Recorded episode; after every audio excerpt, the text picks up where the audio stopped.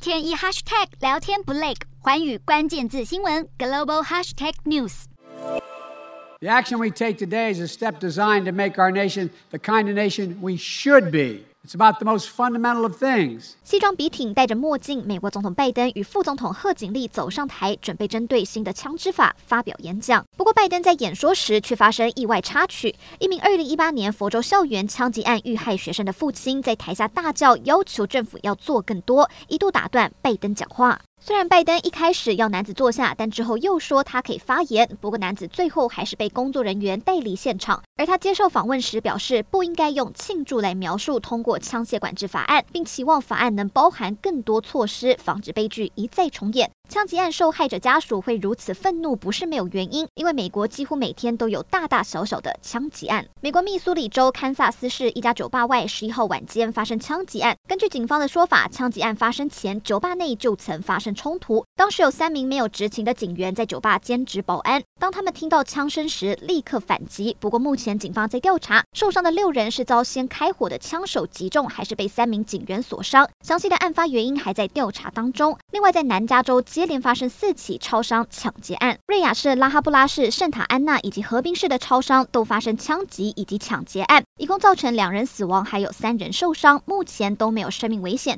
而根据警方调查，已经确定瑞亚市和拉哈布拉市的抢劫案是同一伙人作案，目前正在厘清是否四起枪击抢劫案都是同一群人所为。全美大大小小枪击案不断发生，也难怪民众忍无可忍，希望执政党硬起来，好好管制枪支。